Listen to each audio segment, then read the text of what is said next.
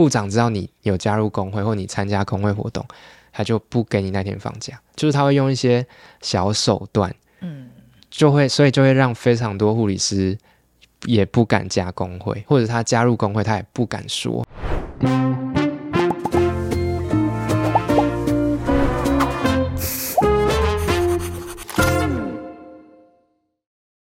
大家好，我是范琪斐，我是吉娃娃，欢迎收看《匪夷所思》。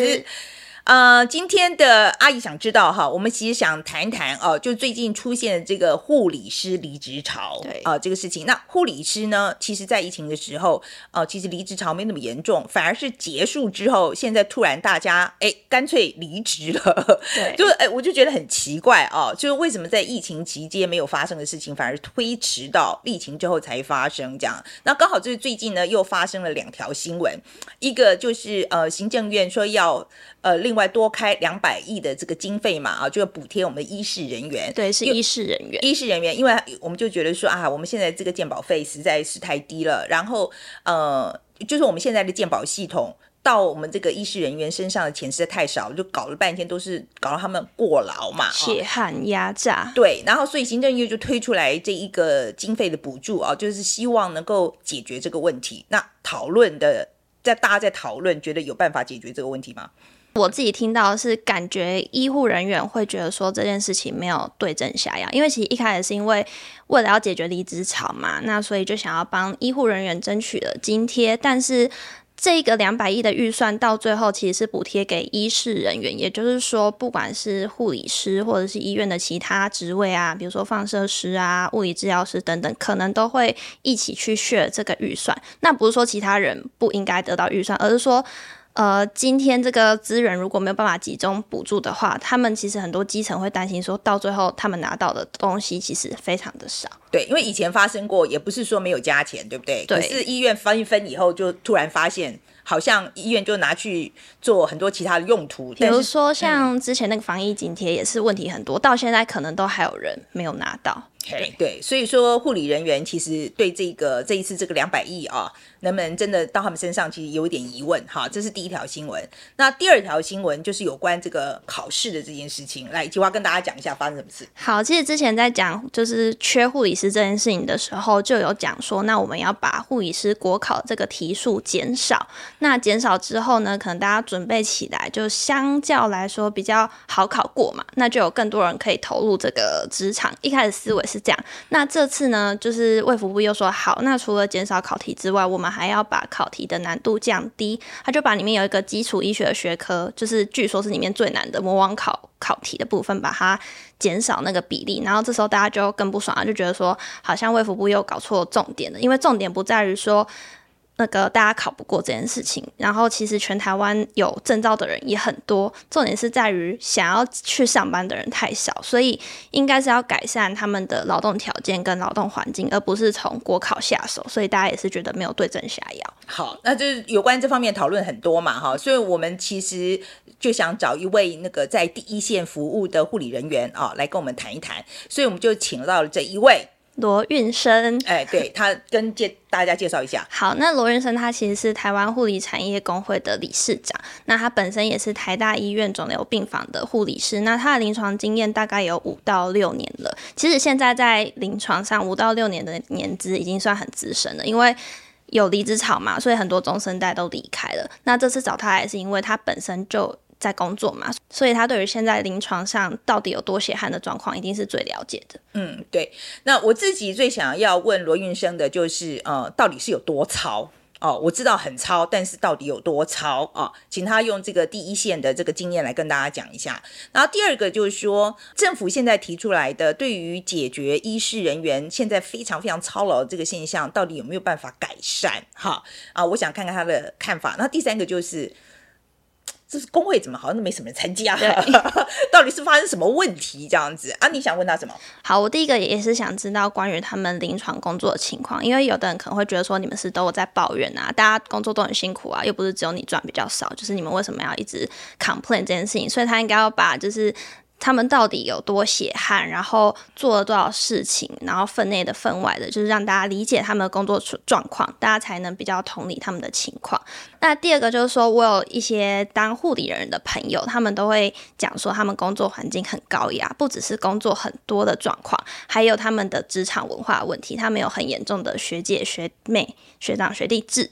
那这个是。这个制度其实让很多新进的护理人员觉得压力很大，有一种被压迫的感觉，这也是导致护理人员想要离职的原因之一。所以我想要听听看说，听听看罗运生说，到底是不是还有这样的文化存在？那我们来听听这个罗运生怎么说吧。好，来运生来跟我们讲一下哈，当初为什么会想要去当护士？应该是说我自己很本来就是在高中的时候就很想找一个可以跟人一直有互动的工作，但当然我觉得是随着。念护理的这一个工作有越来越喜欢，跟真的就才发现自己真的很喜欢跟病人有这些互动或者是交心的时刻。你可以跟大家讲一下你印象很深刻的，就是跟跟这个病人互动的经验。我自己因为我自己在肿瘤科，所以我们会顾到很多末期或者是临终的病人。那我通常都会。在今天，如果今天接了这个病人进来住院，那我就会很想要知道他有没有什么对他之后的事情有没有什么想法。对，所以像我印象蛮深刻的是，那那时候有一个嗯，算是年轻的年轻的爸爸，然后他小孩还很小这样子，但他的状况已经到没有的那么好，所以他住进来，我就觉得他可能这次住院。就是他最后一次住院，那有可能就会在医院里离开，所以我就先找了太太，然后我就问他说：“诶，之前你有没有跟先生谈过？呃，如果他就要走了的话，那你们有没有什么准备？”那我主要其实是想要问他两个小孩现在国小，他有没有想要录一些影片，或者是写一些信，可以给他未来的。小孩看他那时候就很希望他的小孩可以蛮常来看他，因为那时候又刚好疫情，所以那时候就是有在跟他的主治医师啊，然后跟单位的就是主管讨论说，诶，我现在想要让他的小孩可以，比如说他下课可以过来，让他们一起吃个饭或什么的。对，那当然大家都会觉得是可以同意的嘛，所以就让他进来。然后最让我感动的是，因为他那一次住院刚好还有横跨到他的生日，我觉得很。惊喜的是，就是他们在唱生日快乐歌之后，接着唱的是，呃，天下的爸爸都是一样这首歌，就他两个小孩就一起唱这个歌，然后他们说要献给爸爸，因为他他们就说他这几天那几天，就是他病人跟他太太有试着想先让他这两个小孩知道说，诶，他可能时间不多了，不多了，对，所以。那他的小孩们就女儿们就觉得，嗯，那他们也想要做点什么，他们就想说要唱这首歌献给他。对，那我那时候其实就还蛮感动的，因为会觉得，就是我之前做的这些事情好像有达到一些影响，这样子。呃，我觉得因为因为你们照顾这么多病人嘛，那、嗯、那我我我我我真的觉得你呃 invest a lot of 呃你的 feelings，就是说你你在这个。嗯这个病人身上其实有投注，是有情感的。嗯，走的时候，你这边有没有怎样？嗯，我觉得我，嗯，毕竟我们就是护理师，所以我们其实，在那个过程里，我们是有学着说要带家属跟他的家人们跟他就是道谢啊、道爱、道歉、道别。我觉得还是在那个。时刻过后有一点，会有一点点难过，但毕竟就是也是照顾蛮多病人的，所以还是会会再再再用一些其他方法，我觉得还是会有一会慢慢调试啦。那护理是一整天工作，嗯、你先跟我们讲说的 daily。嗯一天大概都在干嘛？通常我们最主要的工作是除了评估病人跟收集病人的一些健康资料，比如说他的血压、体温之外，那最主要的工作其实是发药。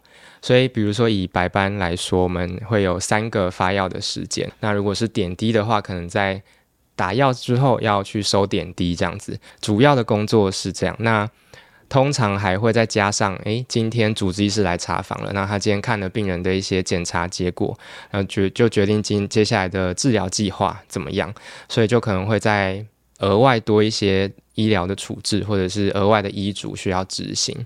嗯，对。好，嗯、那我问，呃。呃，我不知道哈，因为我其实是在美国住院的时候，比如说包括，嗯、因为他们没有所谓的就是那个像呃陪病的这个是这个这个制度这样子啊。嗯、那其实像我们那个时候在美国，比如说我开刀的时候，比如说我要上厕所，我就是请护士来帮帮我这样子。嗯嗯、在台湾的话，我们护理师要做这些吗？诶、欸，基本上台湾虽然有照顾者，但如果今天这个这个病人他是卧床，或者是他。比如说需要手术，或者是术后行动比较不方便，使用尿布，或者是需要用便盆椅等等的，通常还是会按铃请护理师帮忙。嗯、那要不要写很多报告？对，一样就是会写很多记录这样子。这写记录的时间占多少？会占蛮多的。虽然现在的这个记录的系统电子化之后，感觉越来越呃。比较方便写，但其实就是会越来越多表单。比如说你跌倒的评估要写一个，你皮肤系统的评估就要写一个，所以各种的表单加起来，其实还是有非常多内容要写。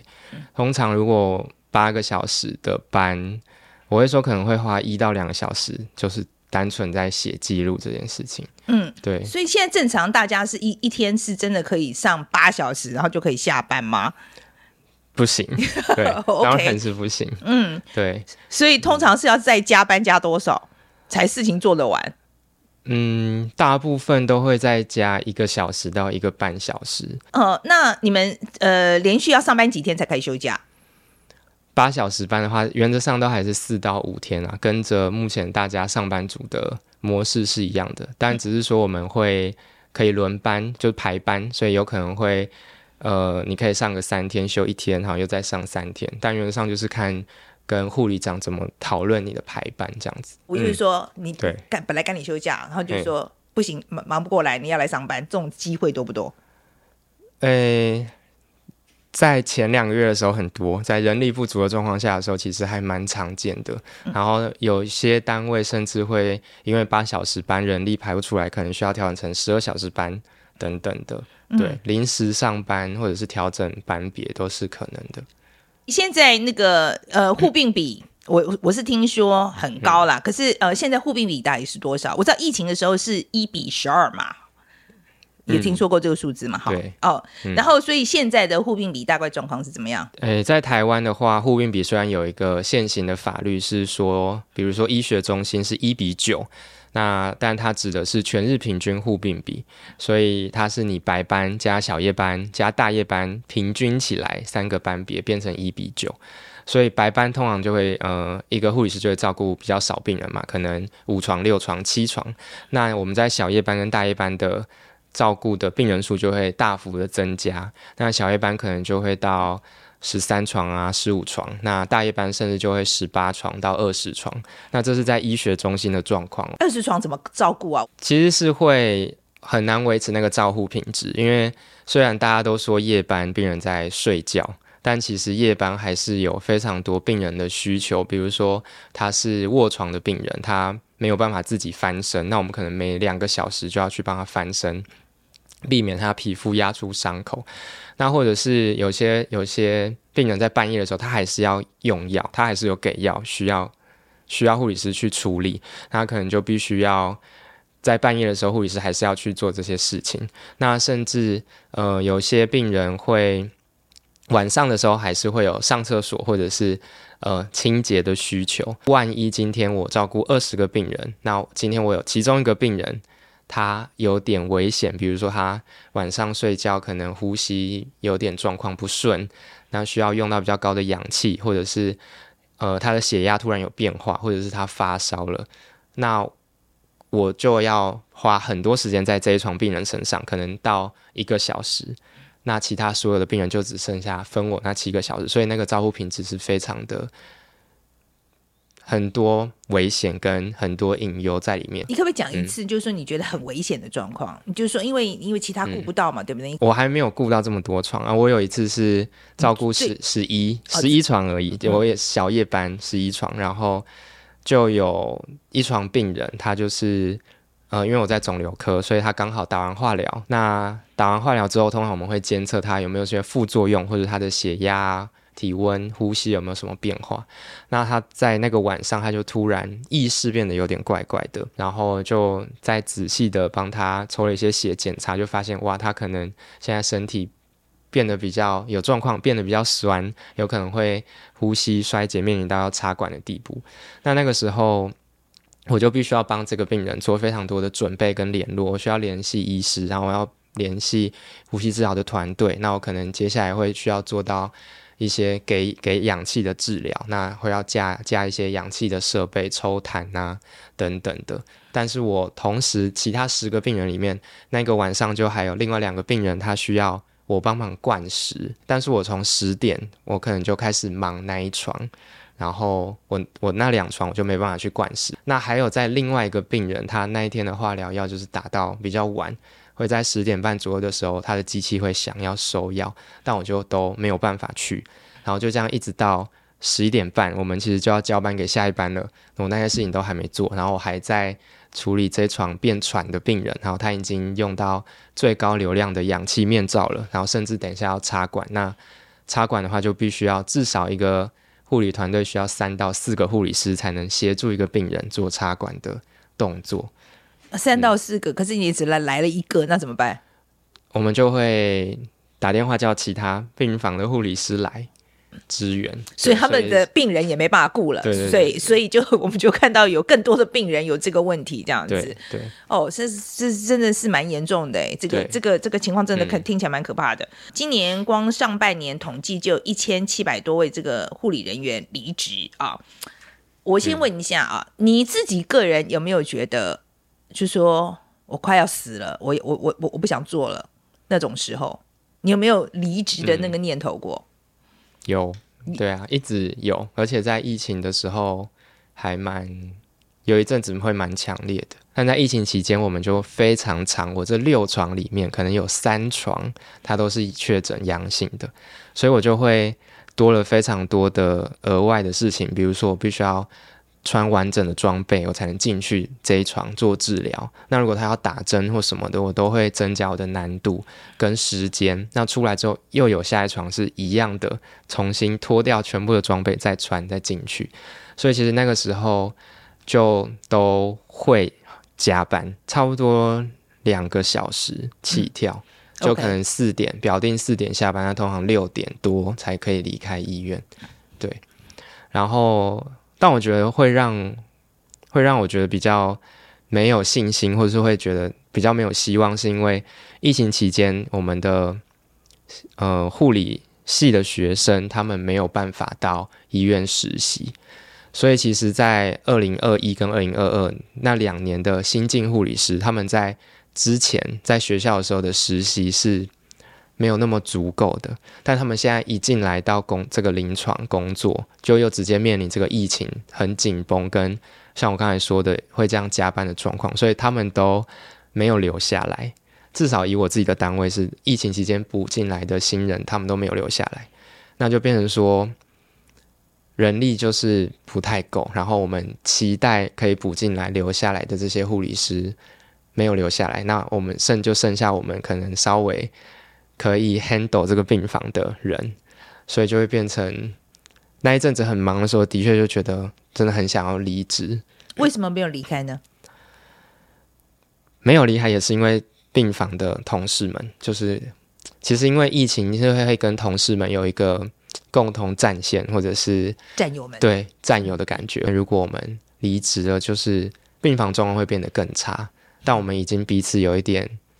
革命情感会觉得至少不要让同事这么辛苦，嗯，对，所以才才会又再留下来这样子。那疫情现在结束啦，嗯、这情况没有改善吗？忙碌的状况，我觉得没有说改善到哪里去。对，那一部分是我觉得很多很多病人有回到医院里来，就是虽然说大家就说台湾健保很好啊，大家台湾人去看医生看急诊都跟逛厨房一样什么的，但其实，在疫情期间，大家还是有真的是有减少到医院就医，所以其实疫情解封之后，大家应该有看到，就是急诊拥塞的新闻又跑出来，因为大家又回到医院里来。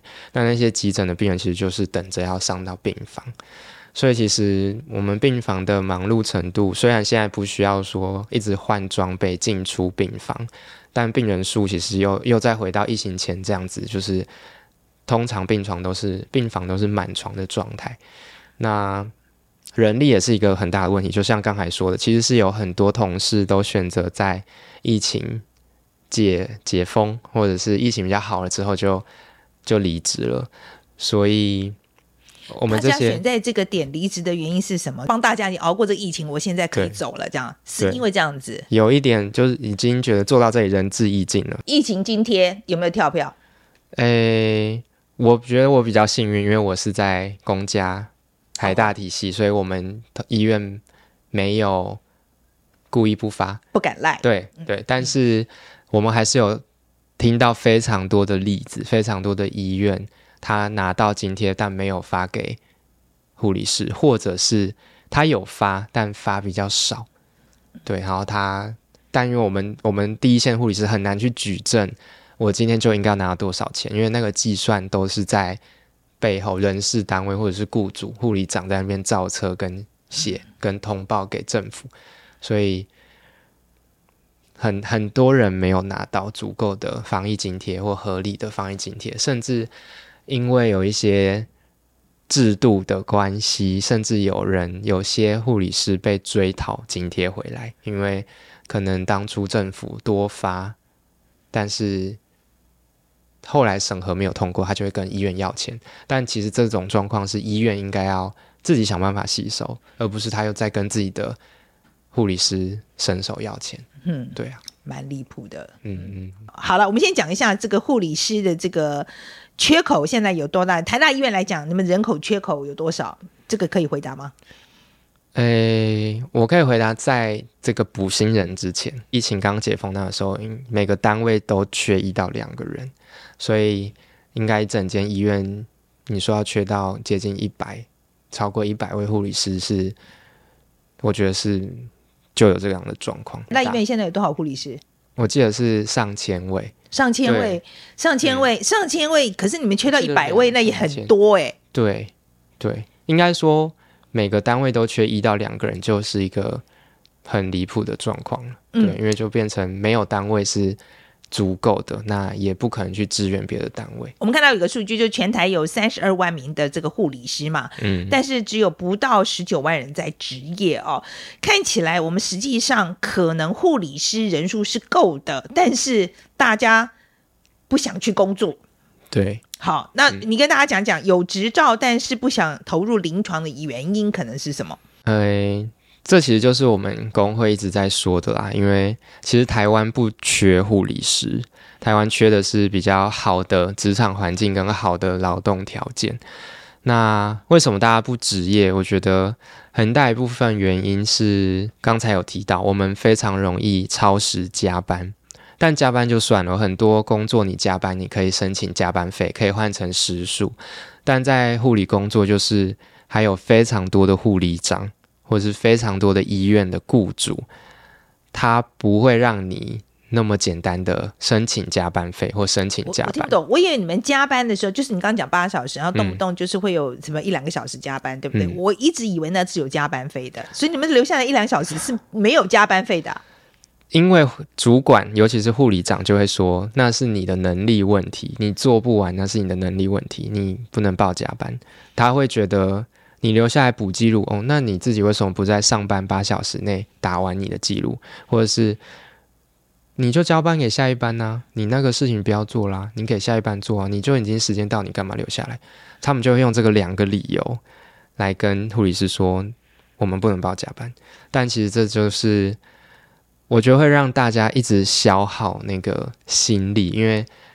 其实那些都还是我们的工作，真的不是说写记录就不是。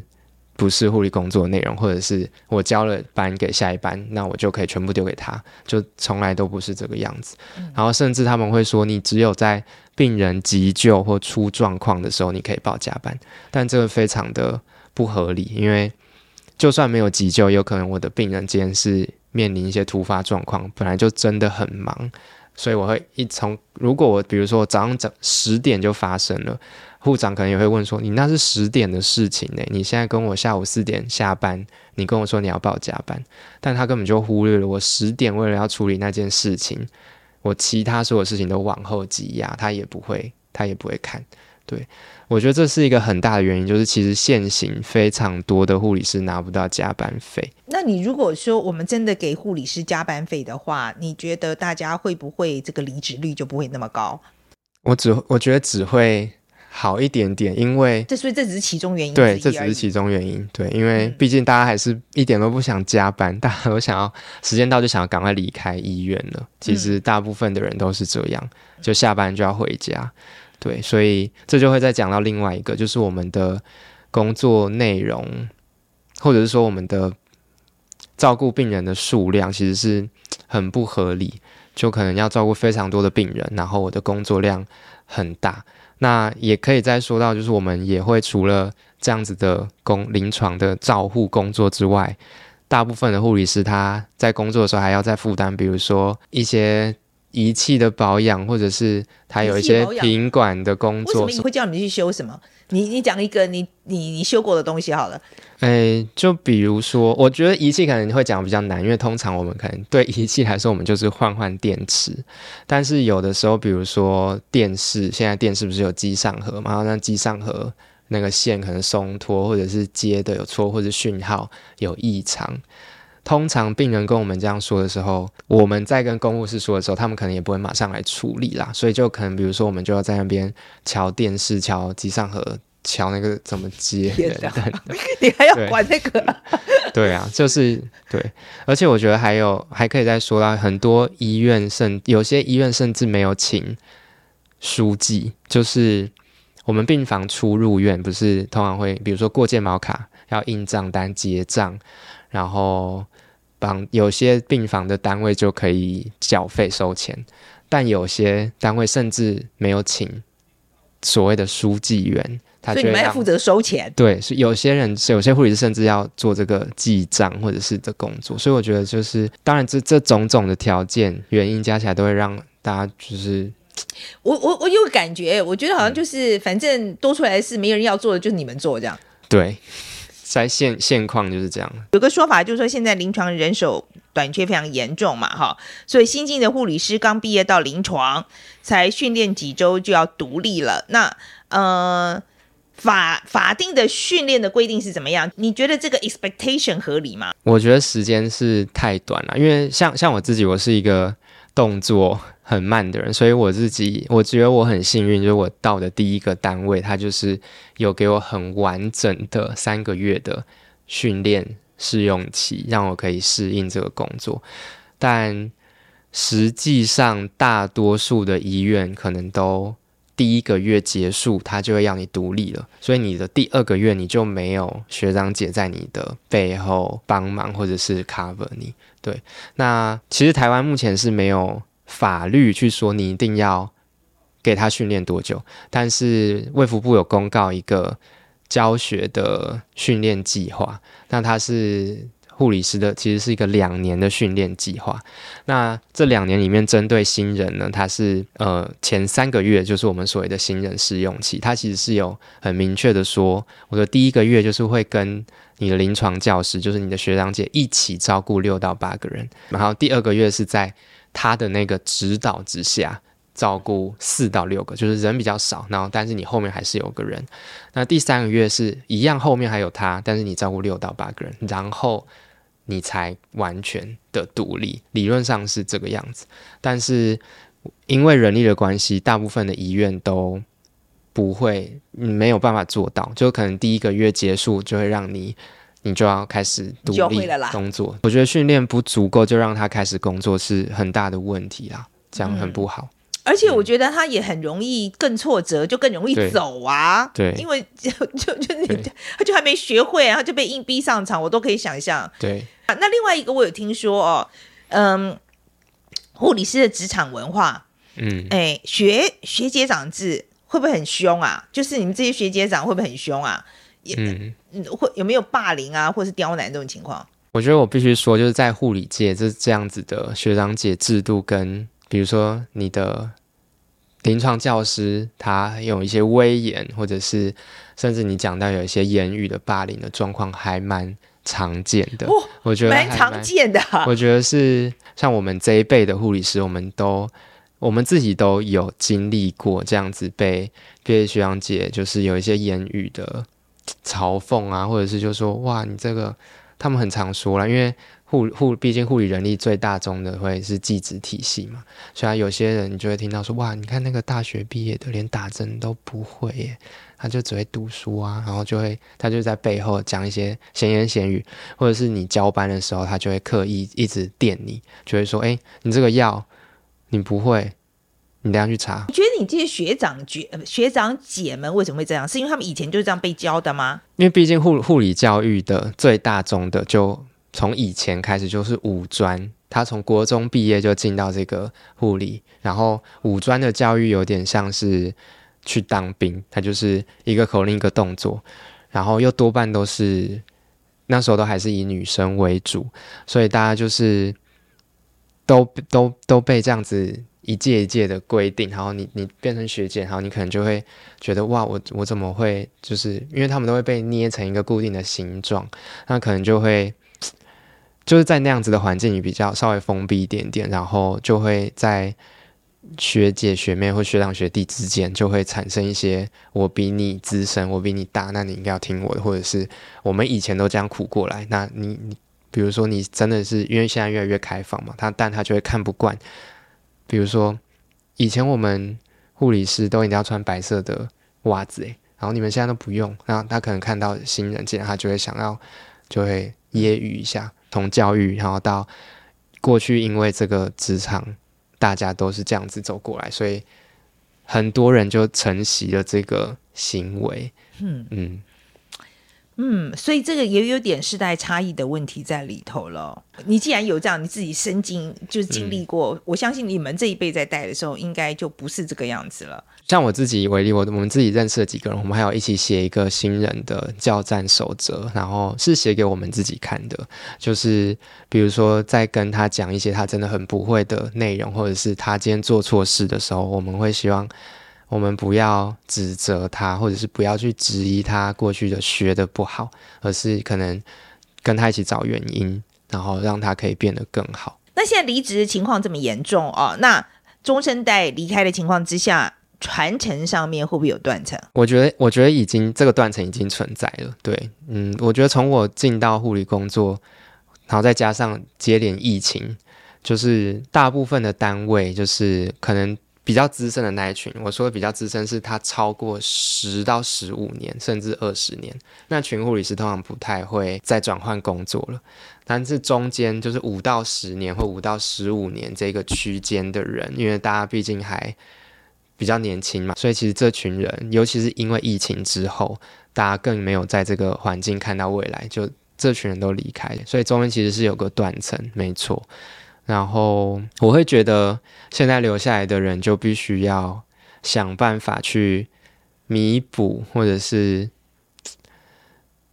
我觉得要让他们彼此之间有对话，才有可能让我们我们护理界又再慢慢有这些人愿意加入。好，那政府有提出一些改善的方法嘛？比如说像增办第三次的护理师考试啊，嗯，然后把这个各科的考题减少啦。那你觉得这个有用吗？他没有办法解决任何人力问题，我必须说这这个我们的立场，因为虽然他们一直说呃考照率太低，因为我们考照率就是大概可能顶多五六成，然后他们觉得增加考试次数，赶快让那些考不到的护理师可以考试，那就可以赶快补足人力。现况就是刚才已经有讲到了，现在其实就是有三十二万护理师，诶，你为什么不改善劳动条件或者是调升？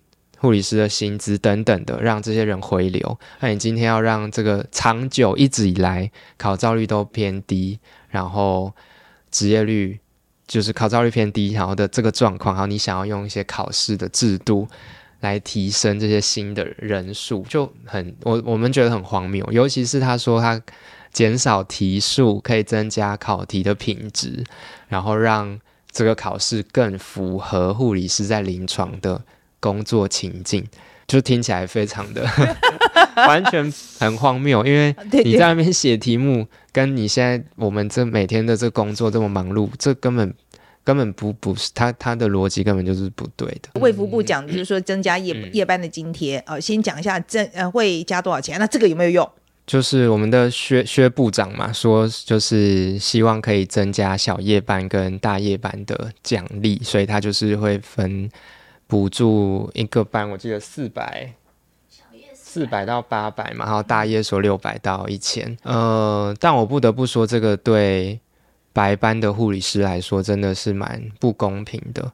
对，当然他们有一些说法是大家都会轮班，你也会轮到小夜大夜，但他们忽略了一个白班相比小夜大夜，它也是最容易加班的一个班别，因为。医生是这个时段在上班，所以所有的处置新的医嘱也会是白班处理，所以白班也很忙，但白班却没有拿到相应的补助，所以我觉得这样子的政策，我们不觉得这是一个好的，你用来说你要调整护理人员薪资的一个策略，因为调整薪资你应该要从大家的底薪一起加，而不是单纯说我调了夜班费。那我就是在做调整护理人员薪资这个这个动作。OK，好。那前几周呢，那个护理师工会就表示哦，希望政府开放男性护理师在医院服这个替代役，改善护师荒的这个问题。你觉得怎么样？我我我觉得这这这个这个政策我们还没有跟那个工会讨论过，但我们自己觉得也是有点。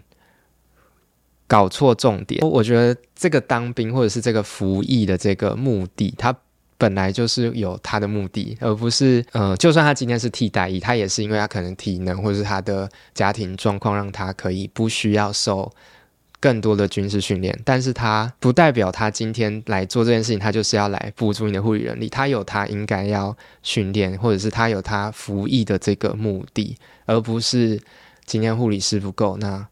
好，那我的这些意男就当替代役的人，我就来继续做护理工作。嗯，对，我现在就讲，我反对。对，替代役退的我就反对，我现在就反对。OK，、嗯、替代役是为国国家培养兵力的哦，不是帮你补足人力的。嗯、对对对。OK，我现在就反对，那不然不然说我们缺扫地的，叫他们去扫地吗？这个不对的啊！我就是我现在就跟你讲，我现在就我反对。OK，那前阵子这英国的护理师罢工的行动你怎么看哦？那台湾的护理师参与工会的情况怎么样？很多人都说台湾罢工很难，是真的吗？对，但但是原则上各国的罢工，他们的条件其实都是有一有一一定的制度。那你像英国的这个护理工会发起的罢工，他们就是因为。他们一直都薪水不足够嘛，然后工作量很高，所以他们是从基层的这些英国是公医制度嘛，所以他基层的这些工位护理师发起，然后大家团结起来，要向政府喊话，要加薪嘛，调薪，所以它是一个，我觉得是一个很 bottom up，大家很团结，从下面集结起来。工会本来就应该这样，对，没错。但是台湾工会不是这样吗？但是台湾的。工会组织率很低，oh. 所以，呃，以护理师为例好了，如果我们护理师你说现在有三十二万人，那可能加入护理师的、加入护理工会的不到一千，Huh? 就非常的少。你今天你要做什么争取，或者是？要团结发声的时候就会很难，很没有力道。虽然那为什么大家不愿意参加工会呢？诶、欸，我觉得这这个事情可以拿举一个国外的例子，就是国外他们的护理师并没有被要求要加入阿公的公的这个工会，所有的护理师都必须要参加。只要你想要在台湾做护理工作，你就你就必须要参加那个工会。OK，好。可是我们讲的是公司那个工，好，然后呢？但那个工会就已经要缴钱，每一年都会有会费。还有刚才讲到那个进阶制度的学会，大部分的护理师他也会被要求要加入，因为他可能主管就会说：“哦，你你你那个进阶你要完成，或者是我们护理师要写的任何的报告。”就很抱歉，你在台湾就是只能送这个护理学会做审查啊！你要加会员，你不加，你就是付更多的钱去审你的报告。好，所以那个也要再缴一笔，那一个也是一千多。好，然后比如说你是肠胃科，你是胸腔科，那他就会希望，哎，那如果我是胸腔科，我我是胸腔科的护理长，我就会希望我我的 member 们，我的护理师们都加入胸腔科的护理学会，护理一个组织，又要再交一笔钱，所以对很多护理师来说，加一加就不少了。对，这些组织并没有为护理师做太多什么事情，但我却已经付那么多钱，那你今天又要我付钱加入？我们这个工会，而且现在又还没有办法在台面上看到非常大的工会的力量，就也不可能罢工。你们 by law 就是说是可以罢工的吗？可以。那如果你以国家的规模好，所以全台湾要有一半的护理师都在我们的产业工会里面，然后大家投票要罢工，然后我们要跟政府谈我们的最低服务的，我们哪些。医院哪些单位我们还是要运作，其他我们就不上班，嗯、然后才可以罢工。但是这个前提我们都满足不了。我们现在没有任何一间医院超过半数护理师在工会，或者是全台湾的护理师人数非常少在工会里面，所以不可能开启这个合法罢工的第一步。嗯嗯，好，那我们现在在讲，就是我们现在假假定了哈，工会啊、呃、现在组起来了哈。你觉得现在这个条件这么不合理的状况之下，你觉得呃最大的坏蛋是谁？是是医院还是政府？政府也蛮坏的，嗯，因为他毕竟这个劳工三权早就很明确写在宪法里，但他的比如说工会法或者其他法都还是很严格。我觉得雇主也很坏啦，因为。现在还是有非常多的护理长或者是雇主会知道你加入工会之后，他会有点故意恶意的对待你。他没有用你抓得到他的手脚，比如他就可以排班。我们通常会预假嘛，比如说我排下个月的班，我我十一月十一号我想要放假，那我就会在上面写我真的想放假。好，护长知道你有加入工会或你参加工会活动，他就不给你那天放假，就是他会用一些小手段，嗯。就会，所以就会让非常多护理师也不敢加工会，或者他加入工会，他也不敢说。你下次如果发生这种状况的话，你就一一记录下来，我们就欢迎你回来台回来节目再讲一遍这样子。我、嗯、我我是真的觉得，我我觉得就那就踢爆他吧。然后我也是真的觉得，呃，护理师朋友们要团结一点啦。嗯，我我我，然后我觉得那些什么工会啊，什么学会。反正没什么用嘛，我就听起来没什么用啊。我是说真的，如果反正没什么用，我觉得应该要反而是工会是重要的。我觉得这因为你要团结起来，你才有力量，你才能去跟你的雇主协商，你才有能力去跟政府要求什么。我觉得不然现在目前这个状况的话，就是只会看到人不断的流失而已。嗯，对。一般的民众其实我觉得对医护。是第一线的医护，其实是蛮支持的。我我真的觉得名、嗯、应该是说名气是在你们这一边的，所以我觉得应该有机会。我我觉得嗯，有机会，加油。我们也是希望可以嗯团结大家的声音啊。嗯，对，加油。嗯，好，今天非常谢谢啊。嗯，谢谢谢谢。那我们讲一下我们的 take away 哈。我我第一个真的我在听罗运生讲的时候。我真的听起来蛮难受的，因为我就觉得他真的是一个非常有热情的护理人员哦，啊，连他这么有热情的护理人员，我们。都留不住，他都想要离职。